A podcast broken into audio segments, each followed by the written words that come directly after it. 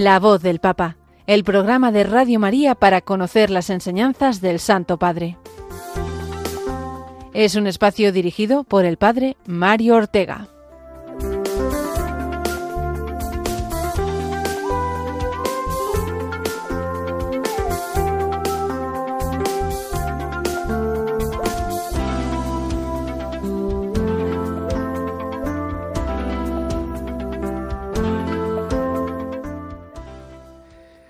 Buenos días, queridos amigos de Radio María, queridos amigos de este programa de La Voz del Papa, que como sabéis se emite todos los martes, lo hacemos en directo desde los estudios de Radio María en Madrid. Un programa que tiene como objetivo hacernos más presente la figura del Santo Padre y sobre todo sus enseñanzas, especialmente las eh, que nos ha dirigido en la última semana. Una semana marcada, si habéis estado atentos a las noticias sobre el Papa, por esa mm, pequeña, pensámoslo así, inflamación pulmonar que ha tenido el Papa y que le impidió em, el sábado pues tener distintas audiencias mm, que estaban programadas y el domingo, eh, aunque sí apareció eh, ante los fieles congregados para escuchar el Ángelus, fue una comparecencia, digamos, de, no desde la ventana del Palacio Apostólico, como siempre, sino desde eh, la Casa Santa Marta, por recomendación médica, el Papa pues no pudo leer él las reflexiones del Ángelus, pero sí hacerse presente y saludar allí a, todos, ¿no? Hablaremos de ello cuando nos toque hablar del Ángelus. Pero eh, digamos que gracias a Dios parece que esta inflamación pulmonar pues no es nada grave y le está permitiendo al Papa ir retomando su agenda. Una agenda que pasa hoy, ya veremos si finalmente puede encontrarse con ellos, eh, con un encuentro con el, los obispos españoles. Eh, al completo, que, que, han acudido a Roma convocados por el Santo Padre y eh, es esta mañana el encuentro. Vamos a ver si realmente pues eh, se ha podido producir o no. Igual que el viaje que tiene programado el Papa esta semana a Dubái, el viernes en concreto. Vamos a pedir para que finalmente pues se pueda realizar. ¿eh? Eso quiere decir o querrá decir que la salud del Papa va mejor. Por eso vamos a, rezar eh, por él en primer lugar. Ya sabéis que lo hacemos así siempre y hoy eh, pensando sobre todo en esa salud del Papa para que le permita desarrollar toda su agenda. Hacemos la oración por el Papa Francisco. Oración por el Papa Francisco. Señor Jesús, tú eres el buen pastor, siempre satisfaciendo nuestras necesidades y conduciéndonos a la vida eterna. Te damos gracias por el Papa Francisco, tu vicario en la tierra, siervo de los siervos de Dios. Dale santidad y fuerza para llevar a cabo su misión y que sea para el mundo un signo de tu amor y una clara voz de verdad, de justicia y de la santidad de la vida humana. Que todo lo que diga y haga nos acerque más a ti, que vives y reinas por los siglos de los siglos. Amén.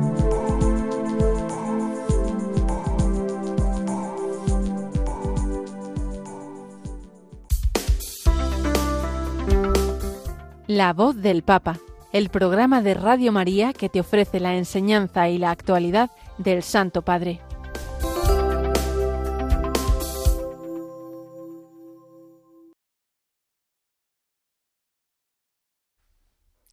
Pues vamos a comenzar con el primero de los apartados que ya sabéis que siempre dedicamos a la audiencia eh, última eh, tenida por el Papa, en concreto la que se desarrolló el eh, miércoles pasado y en la que eh, nos habló eh, de la pasión por el anuncio del Evangelio. es un ciclo que ya dura varios meses, que después de haber mostrado el Papa pues distintos ejemplos, testimonios o testigos de la fe, de la evangelización, pues nos está haciendo como un resumen en cuatro puntos, ya nos dijo el día anterior, lo va a hacer en cuatro puntos sobre lo que significa la evangelización y en concreto la pasión por el Evangelio. Eh, nos había hablado la catequesis anterior de la alegría como ese primer aspecto eh, que puede resumir eh, todo lo que es la labor de evangelización, de anuncio del Evangelio.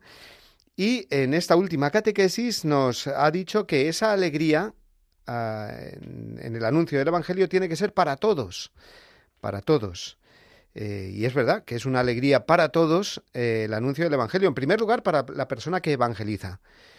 El evangelizador eh, siempre tiene que estar alegre y no tanto por una obligación moral de estarlo, sino por el hecho mismo de anunciar el Evangelio que es algo siempre gozoso, da alegría. Y aunque estés un poco triste, un poco decaído cuando te toca pues anunciar el evangelio, no sé si eres catequista como catequista, si eres sacerdote pues haciendo la humilía, o si eres eh, pues eh, nada, ninguna de estas cosas en concreto, pero siempre se te presenta eh, la, posibilidad de hablar a los demás del Evangelio, aunque estés un poco tristón, un poco decaído, un poco lo que sea, simplemente anunciar el Evangelio te levanta el ánimo. ¿Eh?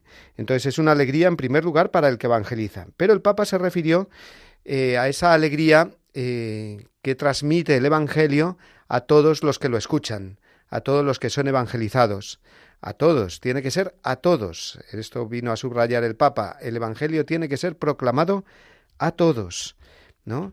Eh, a todo tipo de, personas. Y es verdad ¿eh? que, aunque no sean creyentes, aunque sean personas de otras religiones, en cuanto estas personas tienen contacto con el Evangelio, y lo estamos viendo, lo podemos ver todos los días en nuestro mundo tan, tan plural, como decimos, tan, con personas tan distintas, pues las personas que tienen contacto con el Evangelio se alegran. ¿eh? Estoy recordando especialmente, pues no sé, personas que vienen eh, a Cáritas en las parroquias, no creyentes o de otras religiones, por ejemplo, muchos musulmanes que hay en, nuestro país, ¿eh? pues vienen a, a recibir una ayuda a Cáritas y comprueban en primer lugar cómo allí no se hace acepción de personas, es decir, no se pregunta a uno por su religión, de manera que digan, bueno, pues si eres cristiano te damos más. Pues no, nada de eso. Entonces, en estas personas eh, se produce una gran alegría. Yo esta mañana mismo he tenido ocasión de atender a tres inmigrantes, así un poco pues deprisa, porque tenía la misa enseguida, y, no habían tenido, yo creo, contacto con el Evangelio ninguno, porque venían de sus países de origen eh, pues desde hace muy poquito. De hecho, nos hemos tenido que comunicar a través de las traducciones del móvil, ¿no? Y, he notado en ellos alegría, alegría por verse escuchados, por verse acogidos de alguna manera. Entonces, ¿por qué dice el Papa en su catequesis? Porque hay en el Evangelio, en el anuncio del Evangelio, un poder humanizador, una plenitud de vida que está destinada a todo hombre y a toda mujer, y eso se percibe.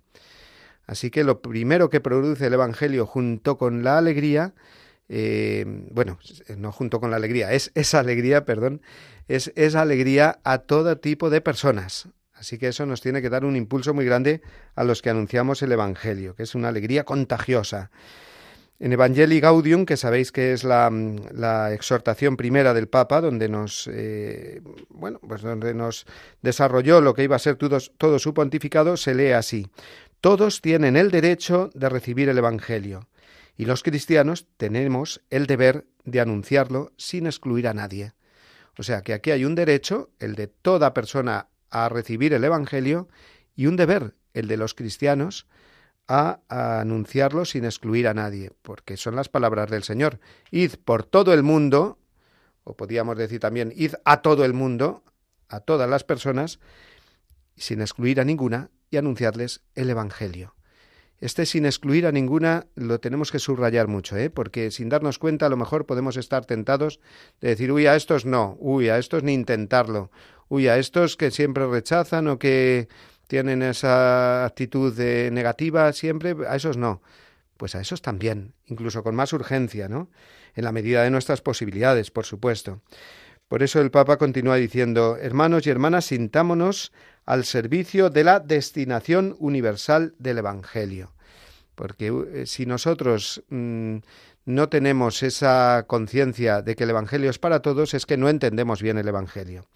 Por eso vamos a escuchar eh, al Papa por eh, primera vez ahora en este corte primero que escuchamos con palabras de su catequesis.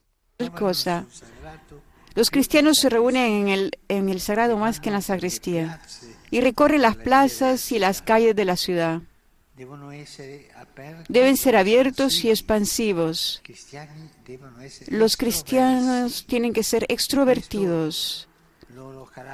Y este carácter suyo procede de Jesús, que hizo de su presencia en el mundo un viaje continuo, destinado a llegar a todos, incluso aprendiendo de algunos de sus encuentros.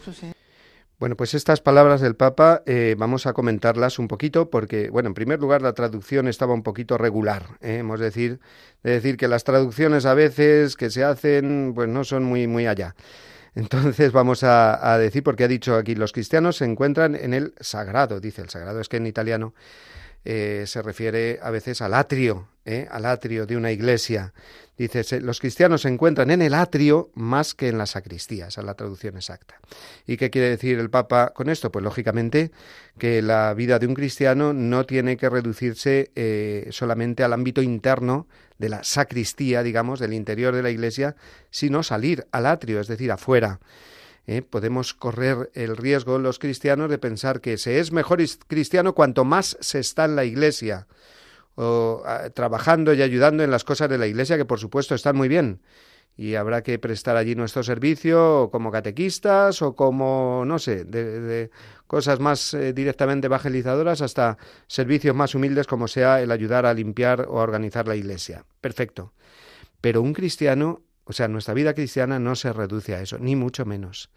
Un cristiano, sobre todo un laico, está llamado a santificar el mundo, a llevar la presencia de Jesucristo al mundo, a su trabajo, a su familia, a la realidad social, a la realidad política, a la cultura, es decir, fuera de la iglesia, templo o del ámbito eclesial, aunque ese sea, por decirlo así, nuestro cuartel general, ¿eh? para tomar fuerzas y, y, para, pues sí, por supuesto, trabajar allí y darnos a los demás, pero sobre todo fuera, entonces el Papa lo ha dicho así, en el atrio. Los cristianos deben ser abiertos y expansivos, deben ser extrovertidos, en un sentido pues muy particular de la palabra, ¿no? Extrovertidos en el sentido no del carácter que cada uno tiene, que puede ser más introvertido o más extrovertido, y eso no podemos hacer nada por cambiarlo, pero sí extrovertidos en cuanto mirada hacia afuera, corazón hacia afuera.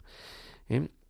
No pensemos, repito, porque es una tentación fácil, de pensar que cuanto más encerrados estamos en la iglesia, aunque estamos haciendo siempre cosas buenas, eh, pues más cristianos somos. Cuidado, cuidado con eso, porque podemos caer en lo que el Papa también denuncia a veces como clericalismo.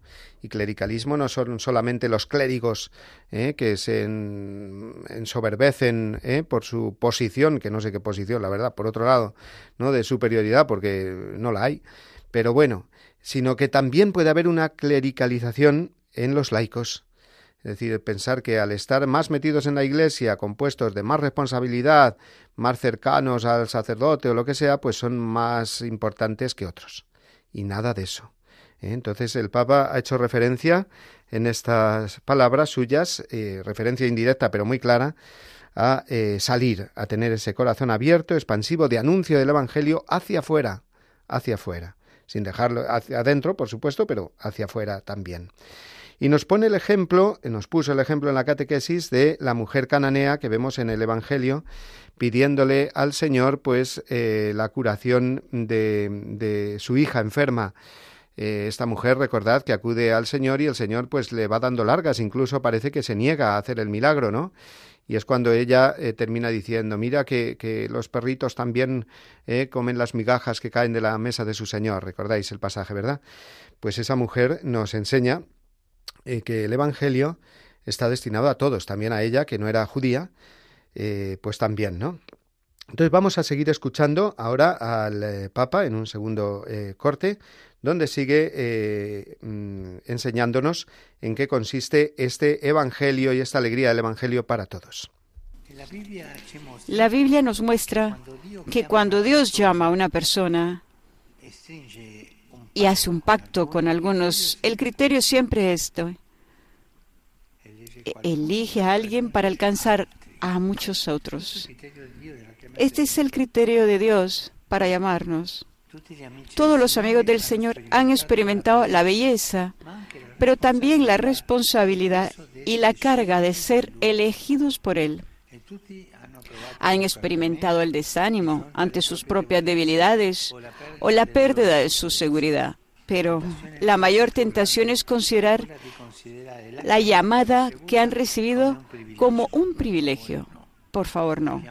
La llamada no es un privilegio, jamás. No podemos decirnos privilegiados en comparación con los demás. La llamada es para un servicio. Y Dios escoge uno para amar a todos, para llegar a todos. Bien, estas son las palabras del Papa que hay que entender bien, ¿eh? Eh, porque el Papa a veces hace algunas afirmaciones ¿eh? y utiliza algunas frases que hay que entenderlas también bien y en su contexto. El Papa ha dicho, no podemos decir que somos privilegiados en cuanto elegidos. y entonces el Papa se refiere lógicamente a que no podemos enorgullecernos en el sentido más egoísta de la palabra, pensando que, o comparándonos con otros y diciendo yo he sido un privilegiado y este otro, pobrecito, no. A mí, sin embargo, el Señor pues me ha bendecido más y soy mejor. Por supuesto que privilegiados en ese sentido no. En el sentido que muchas veces lo decimos, ¿eh? pues cuando mm, nos vemos tocados por la gracia y experimentamos con humildad eh, esa indignidad de ser tocados por el Señor y decimos, ay, si es que soy un privilegiado porque el Señor me quiere mucho. Por supuesto que sí, en ese sentido sí, o sea que hay que eh, entender. ¿Eh? Y es el mismo Papa en el, que en otras ocasiones nos habla de esto. No a lo mejor con la palabra privilegiado. El Papa tiene, ya sabéis, algunos neologismos o algunas palabras particulares, y en concreto él tiene una que dice primerear, ¿no? primereados, ¿no? el cristiano es primereado, es decir, es mm, mm, puesto por Dios en primer lugar. ¿eh? Pues en ese sentido, sí, y es bueno, Para que cada uno em, experimente ese amor personal de Dios, privilegiándolo en ese sentido, no en comparación con los demás, sino por encima de sus mm, indignidades. Eso sí. O sea, el Señor me ha privilegiado en el sentido de que por encima de todo lo indigno que soy, pues me ha elegido y nos elige precisamente para esto, eh, para alcanzar a otros, dice el Papa, elige a cada uno para alcanzar a los otros. Este es el criterio de Dios. O sea que ese privilegio, vamos a ponerlo así entre comillas para entenderlo correctamente, eh, que tenemos al, al, mm, ser elegidos por Dios no es un privilegio para ponernos por encima de los demás, sino todo lo contrario, para ponernos por debajo al servicio de los demás, anunciándoles el Evangelio y muchas veces sufriendo en, en las propias carnes la persecución anunciada por Jesús o la incomprensión para los que anuncian el Evangelio, para los evangelizadores. Así que eso es el modo de, de entender eh, las palabras del Papa. Cuando digo soy un privilegiado, si lo digo con esa humildad de decir, ay, encima de que soy un pecador muy indigno, pues el Señor me ha elegido, pues es un, sentido bueno de decirlo. Ahora si dices, soy un privilegiado, porque mira, esto es que qué torpes son o qué malos son o qué indignos son, pero yo debe ser que no lo soy tanto y por eso el Señor me ha elegido. Pues nada de eso. Si te ha elegido es para servir, es para anunciar y eso lo tenemos que tener muy claro eh, porque si no, pues eh, ni somos buenos cristianos, ni menos aún evangelizadores, ¿no? Entonces el Papa eh, continuó, o terminó, mejor dicho, su catequesis diciendo que, ojo, que el cristiano no se identifica mm, con una cultura solamente, con una etnia, con un sistema, va en la misma dirección de decir, cuidado, con considerar el cristianismo como un grupito de personas, de privilegiados, de elegidos de primera clase, porque eso no es así, sino que no lo olvidemos, terminó diciendo, Dios elige a algunos para amar a todos. ¿eh? O sea que si hemos sido elegidos por el Señor es porque el Señor quiere hacerse presente así a los demás. Este es el horizonte de la universalidad. El Evangelio no es solo para mí, sino que es para todos, no lo olvidemos. Así terminó el Papa su catequesis y vamos a escuchar ahora el resumen que hizo de ella en español. Lo escuchamos. Queridos hermanos y hermanas, en la catequesis precedente reflexionamos sobre la alegría como el primero de los cuatro grandes temas sobre el celo apostólico, inspirados en la exhortación Evangelii Gaudium. Hoy nos detenemos en el segundo aspecto. El primero, la alegría. Hoy es, el anuncio es para todos. Alegría para todos. Esto significa que nuestra misión tiene un alcance universal, que estamos llamados a evangelizar sin excluir a nadie, saliendo de nosotros mismos y superando las barreras que nos separan, compartiendo la buena noticia con gozo y sencillez de corazón. La Biblia nos muestra que Dios elige a algunos hombres y mujeres para que sean sus testigos y a través de ellos su amor llegue a muchas más personas hasta los confines de la tierra. También a nosotros el Señor nos ha elegido para que transmitamos su mensaje a otros hermanos y hermanas que aún no lo conocen. Esta vocación es un don que no debemos asumir como un privilegio, sino como un servicio y una responsabilidad que requiere de nosotros coherencia y fidelidad.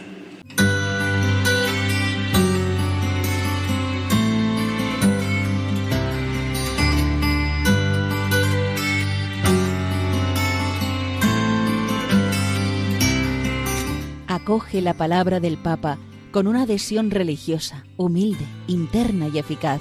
Hazle eco. Gracias, Dios mío, por el amor al Papa que has puesto en mi corazón. El amor al romano pontífice ha de ser en nosotros una hermosa pasión, porque en él vemos a Cristo. Por eso me gusta repetir, todos con Pedro, a Jesús por María. San José María Escriba de Balaguer.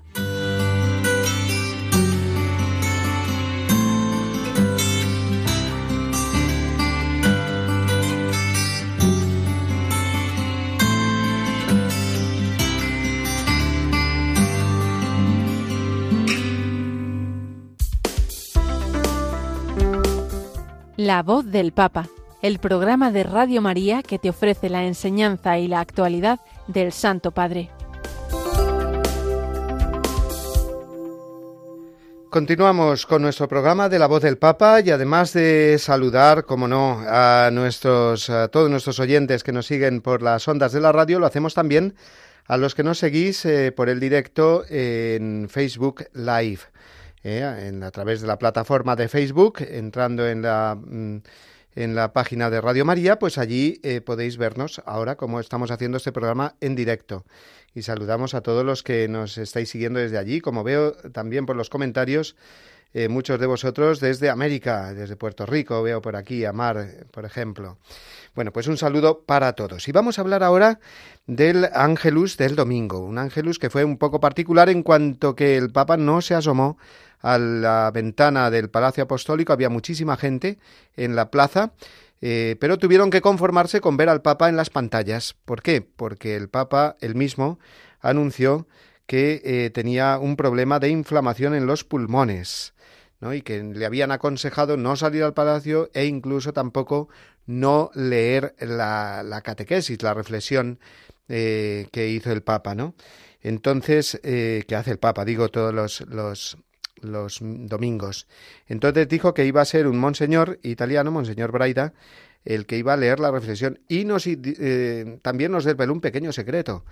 Y es que es este monseñor el que normalmente le ayuda a hacer estos, estas reflexiones eh, dominicales, estos comentarios al Evangelio.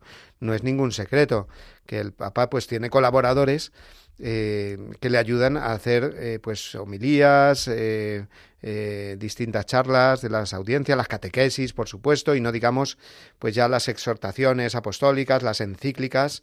Es decir, el Papa tiene, lógicamente, el Papa Francisco y los anteriores, pues todos tienen un, equipo de colaboradores pues que le ayudan a todos los niveles, catequético, teológico, Em, eh, canónico, bueno, pues tantas eh, realidades, porque el Papa pues necesita en ese sentido, para, para guiar la Iglesia y establecer su magisterio, pues una serie de colaboradores. Pero ¿qué pasa?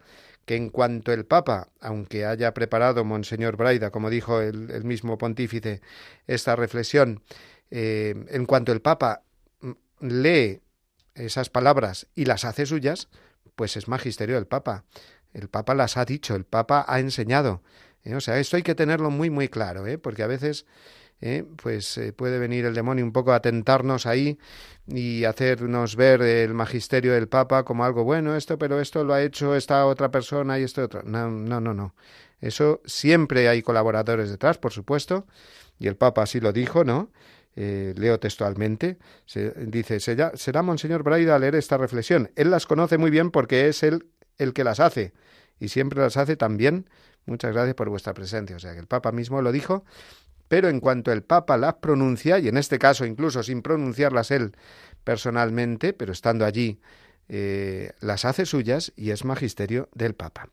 Por lo tanto, ahora sí, entrando a, lo que en esta reflexión se nos ofreció, pues bueno, recordemos que el domingo era el día de Cristo Rey, que toda esta semana, en espera ya del comienzo del Adviento, pues es una semana en el que mm, resuena como eco todavía pues ese misterio de la realeza de Cristo, pues el Papa nos habló precisamente de, de, la escena del Evangelio, Mateo 25, en, el que, eh, en la que aparece eh, Jesús como el Hijo del Hombre sentado en una sala real al final de los tiempos, ¿no? Es una, mm, es una parábola, digamos, mm, estupenda del Señor, hablándonos del final de los tiempos, del juicio final, en el que Él aparece sentado en un trono, y todos los pueblos están reunidos a sus pies.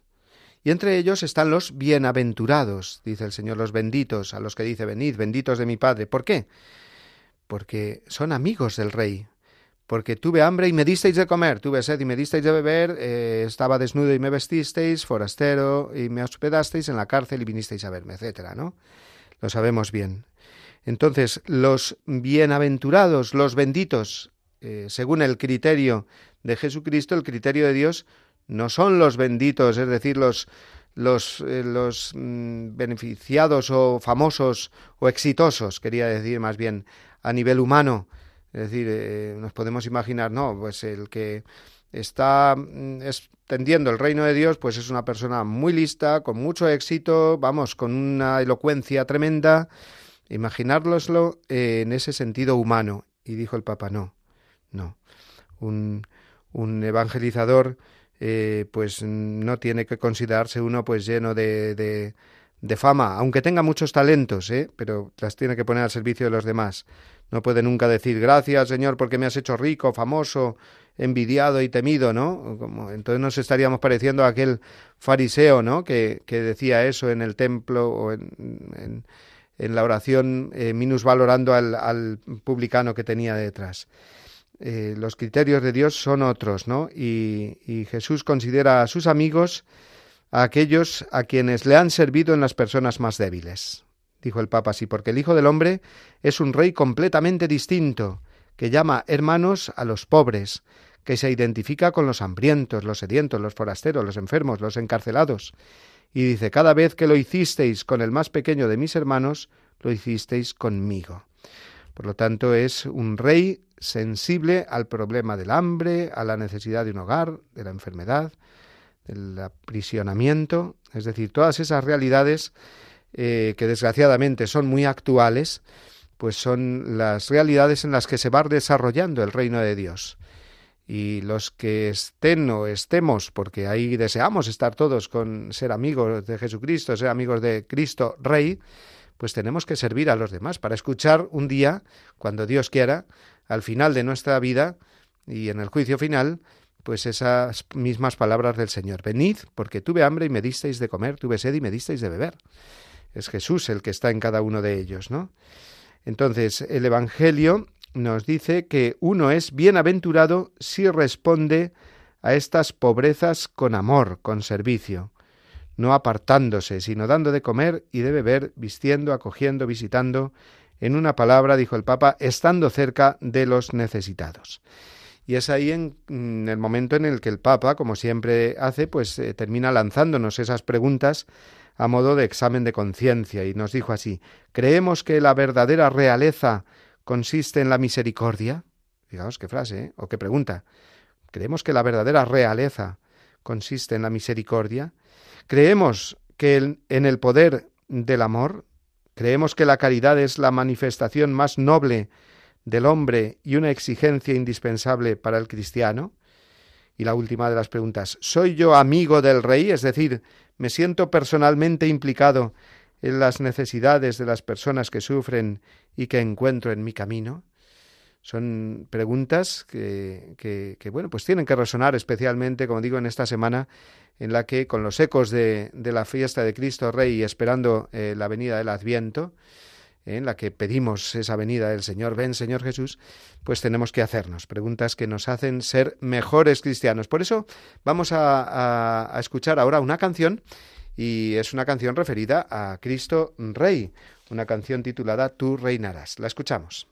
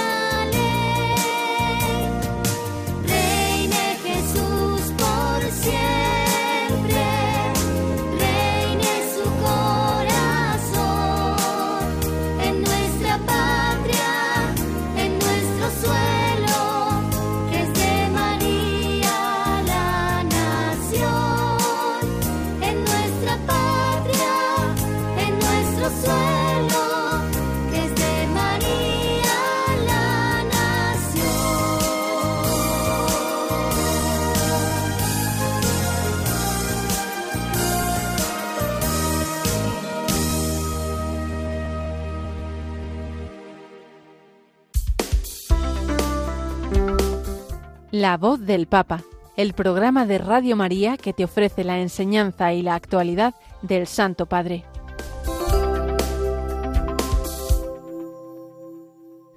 Continuamos con nuestro programa y lo hacemos ahora mirando hacia adelante. Habíamos mirado hacia atrás en el sentido de que habíamos estado fijándonos en esa solemnidad del eh, pasado domingo Cristo Rey con la que culmina el año litúrgico y miramos ahora hacia adelante porque el eh, domingo que viene celebramos eh, o empezamos el Adviento. Y el Adviento es un tiempo fuerte. El Adviento es un tiempo en el que el Papa nos dirigirá un mensaje que todavía no ha salido y por eso no lo comentamos. Seguramente lo haremos el martes que viene, eh, que ya lo conoceremos, pero sí que conocemos algunas otras eh, palabras o intervenciones que el Papa ha hecho otros años hablándonos del Adviento. Así que vamos a prepararnos ya eh, a, ese Adviento que vamos a comenzar el domingo, escuchando ahora unas palabras del Papa hablándonos de él.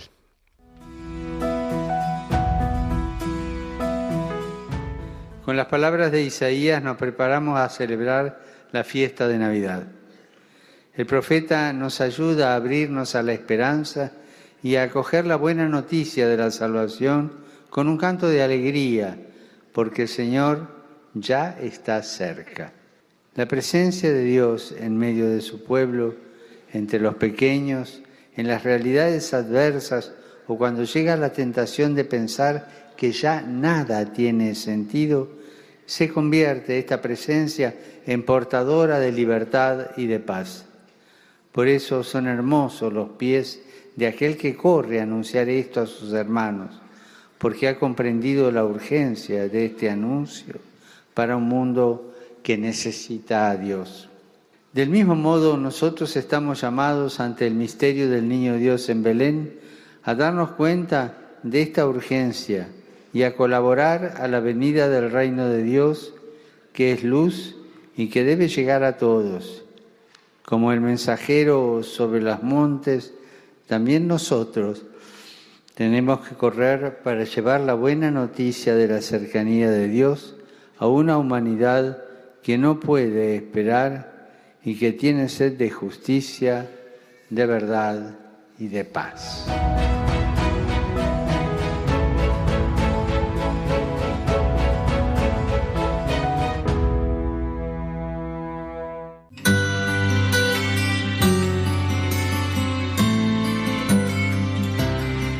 Todo lo que divide y separa en la Iglesia no puede provenir de Dios, sino del maligno. Los católicos podemos tener la certeza de mantenernos en la verdadera doctrina si estamos siempre en comunión con el Santo Padre. No debemos olvidar la frase de San Ambrosio, Ubi Petrus ibi Ecclesia. Donde está Pedro, allí está la Iglesia.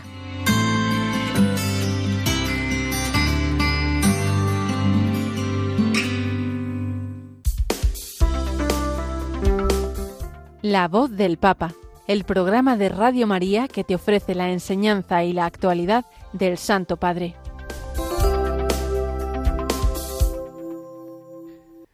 La última parte de nuestro programa, La voz del Papa, eh, sabéis que la dedicamos normalmente a comentar algunas de las expresiones más típicas, más recurridas del Papa Francisco, expresiones que le hacen famoso, eh, es decir, que que al oírlas, pues enseguida pensamos, esta es una expresión o una palabra del Papa, ¿no? Porque ya digo, las repite muchas veces y son como claves para entender eh, su pontificado, su mensaje, ¿no? Una de ellas, eh, que a mí particularmente me gusta mucho, es eh, la expresión revolución de la ternura. El Papa lo, ha expresado, pues, no sé si decenas de veces, en homilías, en, bueno, ya en la Evangelii Gaudium, en la primera exhortación, hablándonos de la revolución de la ternura. Vamos a ver a qué se refiere el Papa con ello. No es algo nuevo, eh, es el mismo, es la revolución que el Señor nos, enseñó eh, y exhortó a ella cuando nos decía, aprended de mí que soy manso y humilde de corazón. ¿Eh? Aprended de mí que soy manso, esa mansedumbre. Mansedumbre es sinónimo de ternura en el Evangelio. Y es esa característica del Señor, que viene a establecer su reino, Cristo Rey, a través de la mansedumbre, de la ternura, no a través de la fuerza ni de la imposición, sino de esa ternura, de ese cariño, podríamos decir, también en un sentido más, más coloquial, digamos, para entenderlo bien, de ese amor mm, visible y manifiesto que tiene que acompañar siempre nuestras palabras, nuestra acción evangelizadora, es decir, intentar transformar el mundo, que eso quiere decir revolución, cambiar el mundo, a través no de la imposición de la fuerza eh, o, no sé, de, una frialdad, de un convencimiento así frío. Por supuesto que tendremos que dar eh, razones y ser firmes en la defensa de nuestra fe. Una cosa no quita la otra. Pero la forma de hacerlo es precisamente a través de la ternura. Y el Papa insiste muchísimo en esto porque en tiempos eh, confusos como los que estamos, la tentación sería de confundir la claridad y la contundencia, vamos a decirlo también así, en el anuncio del Evangelio, en esa decisión firme de mostrar a Jesucristo en el mundo, con una especie de, de, frialdad o de aquí estoy yo, aquí estamos nosotros, que somos los mejores. Y entonces caemos en lo que decíamos antes, en una especie de, soberbia espiritual, que es la expresión que, por otro lado, eh, comentábamos eh, del Papa el, el programa pasado, eh, caemos en eso en vez de en esta revolución de la ternura, que como digo es una expresión que a mí particularmente me encanta del Papa y cada vez que la dice, pues me alegra muchísimo, ¿no? Revolución de la ternura. Sería una transformación radical de nuestro modo de contemplar la realidad y de actuar en el mundo transformación radical, en primer lugar, en nosotros. Radical quiere decir de raíz, no es que sea una palabra negativa siempre, viene a decir una, mm, eh, ser radical quiere decir ir a las raíces, ¿no? Transformación radical de nuestro modo de contemplar la realidad y de actuar en el mundo. Una revolución que tiene su epicentro en el corazón, fijaos, eh, qué expresión tan, tan buena, ¿no? De, estoy leyendo ahora comentarios que hacen otros autores a esta expresión del Papa y en concreto que, eh, comentarios que vienen contenidos en este libro del que saco pues toda esta información, que es el libro que se llama Diccionario Bergoglio de Francesc Torralba. Bueno, pues dice, una revolución de la ternura tiene su epicentro en el corazón. El epicentro ya sabéis que es donde, donde eh, tiene su origen un terremoto, por ejemplo, ¿no? Pues, eh, pues esta revolución tiene su epicentro en el corazón, parte del corazón no de ninguna reflexión, digamos, eh, simplemente teórica o intelectual, sino esa voluntad, digamos, puesta a remojo o a fuego lento en el amor del corazón de Jesús. Entonces, el amor del corazón de Jesús es el que deshace todas esas piedras que muchas veces forman parte de nuestro anuncio del Evangelio, de nuestra vivencia del Evangelio, todos esos grumos ¿eh? Eh, que impiden que, nuestro anuncio del Evangelio sea suave, eh, esté hecho puré para, para, para darlo a los demás, ¿no? Que a lo mejor pues no, no tienen esos dientes pues para masticar, ¿no? O que se pueden atragantar. Entonces, frente a la revolución auspiciada por las armas, sostenida por el rencor y la indignación, que es como normalmente se entiende una revolución a nivel humano, revolucionario es el que ya está harto del sistema, eh, de la injusticia reinante y bueno, a las armas y a cambiar todo a través de, la, de la guerra, podríamos decir, o del conflicto, de la confrontación. Pues el Papa nos habla de una revolución en el sentido contrario, ¿no? Una revolución de la ternura que consiste en darse integralmente, en perdonar a todos, en actuar con gratuidad, en practicar la inocencia del niño. Entonces, desde ojos digamos, no evangélicos o, con una fe todavía muy superficial, podríamos decir, pues vaya revolución.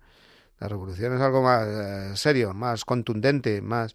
Eso de la ternura parece que es como lo de poner la mejilla, que te den aquí, que te den acá, así que de revolución nada. Pues sí, revolución que verdaderamente es la que practicó Jesús. ¿Eh? Envaina el, eh, el, la espada, le dijo a, San Pedro, ¿no? Cuando quería otro tipo de revolución o quería defender a Jesús de otra forma. Entonces eh, dijo, no, si yo eh, quisiera, mandaría ahora doce legiones de ángeles a hacer una revolución como la que estáis acostumbrados vosotros. Pero no es esa revolución la que os quiero enseñar. Es una revolución completamente distinta. Y esta sí que es revolución novedosa. Es a través del corazón, a través de la sencillez, a través de la entrega, a través del amor, hacer que las personas descubran a Jesucristo como Dios. Y fijaos, el mayor signo de esa revolución de la ternura es sin duda eh, la cruz. Y en la cruz es donde Jesús lo revolucionó todo, lo volvió pues boca abajo todo. Es decir, los, eh, soberbios eh, los puso como estrado de sus pies, como dice el Salmo, ¿no? Y enalteció a los humildes. Esas palabras del Magnificat de la Virgen nos muestran en qué consiste esa revolución, en darle la vuelta a esos criterios humanos, de manera que lo que se vea, lo que, lo que cambia el mundo sea eh, pues esa, mm, nos ha dicho aquí este comentarista, esa inocencia del niño, esa inocencia del manso, de la persona que, que con mansedumbre y con una sonrisa pues va cambiando el mundo.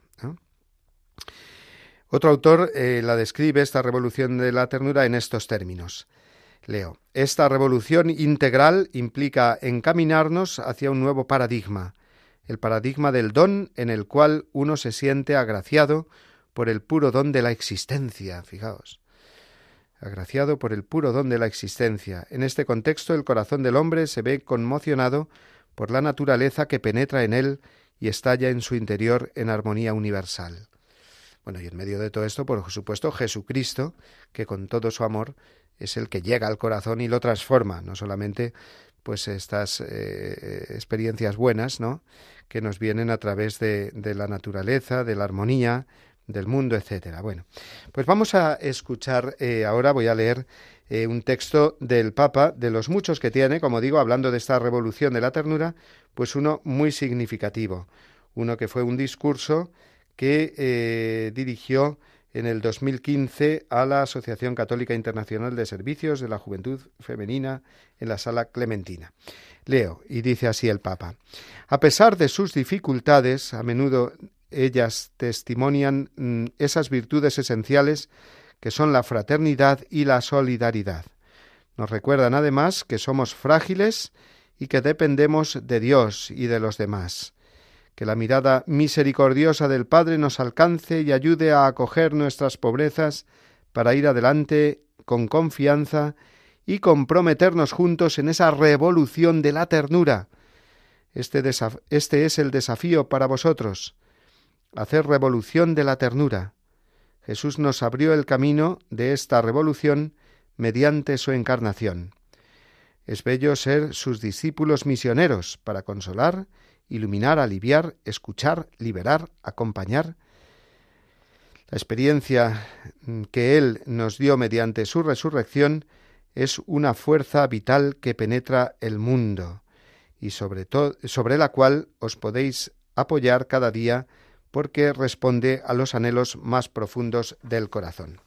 Hasta aquí estas palabras del Papa, en, que, las cuales, como vemos, nos define la revolución de la ternura y nos dan ganas eh, de verdad de, de, comenzar con esta revolución, de pedirle al Señor, primero revolucioname tú a mí con esa ternura para que se me vayan cayendo todos esos esquemas de otro tipo de revoluciones que muchas veces me revolucionan demasiado y me hacen que no sea pues según eh, tú quieres, Señor.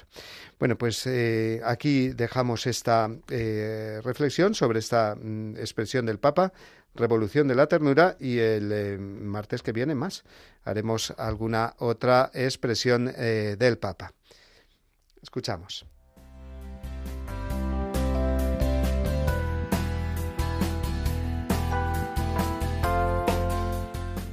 Pues vamos a eh, despedirnos eh, ya porque nos vamos acercando poco a poco a las 12 de la mañana, que es la hora en que rezamos todos juntos aquí en esta emisora el Ángelus, eh, la salutación mariana. y para ello mm, le damos gracias al Señor en primer lugar por habernos permitido realizar este programa una semana más, el programa de la voz del Papa. Damos gracias eh, también a todos los que nos habéis escuchado, eh, a todos los que nos habéis seguido no solamente por las ondas de la radio, sino también por el Facebook Live, escuchando esas mm, palabras del eh, Papa en la última catequesis, es lo primero que hemos hecho escuchando también las palabras del Ángelus, que aunque no eran palabras suyas pronunciadas por él directamente, pero ahí estaba el Papa con esa inflamación pulmonar, pues dando la cara y poniéndose ahí a saludar a todos los presentes. Esperemos que esa eh, dolencia del Papa, con la ayuda de nuestras oraciones, pues se vaya poco a poco solventando y vaya y le permita realizar ese viaje previsto a Dubái este viernes. Si así es, daremos cuenta de este viaje en el programa que viene. Eh, sabéis eh, que podéis escribirnos a nuestro programa al, eh, mm, al, correo electrónico la voz del papa arroba radiomaria.es y que también podéis encontrar este programa junto con los programas anteriores y otros programas de Radio María, todos maravillosos, en el podcast de Radio María. Los podéis descargar, los podéis compartir eh, que harán mucho bien, sobre todo a las personas que no pueden seguirnos en directo eh, por la mañana, pues porque están trabajando o porque están en algún otro tipo de ocupación. Pues nada, amigos, yo me despido hasta la semana que viene y os dejo ahora con la bendición del Papa Francisco. Que Jesús los bendiga y la Virgen Santa, Reina de las Misiones, los cuide. Muchas gracias.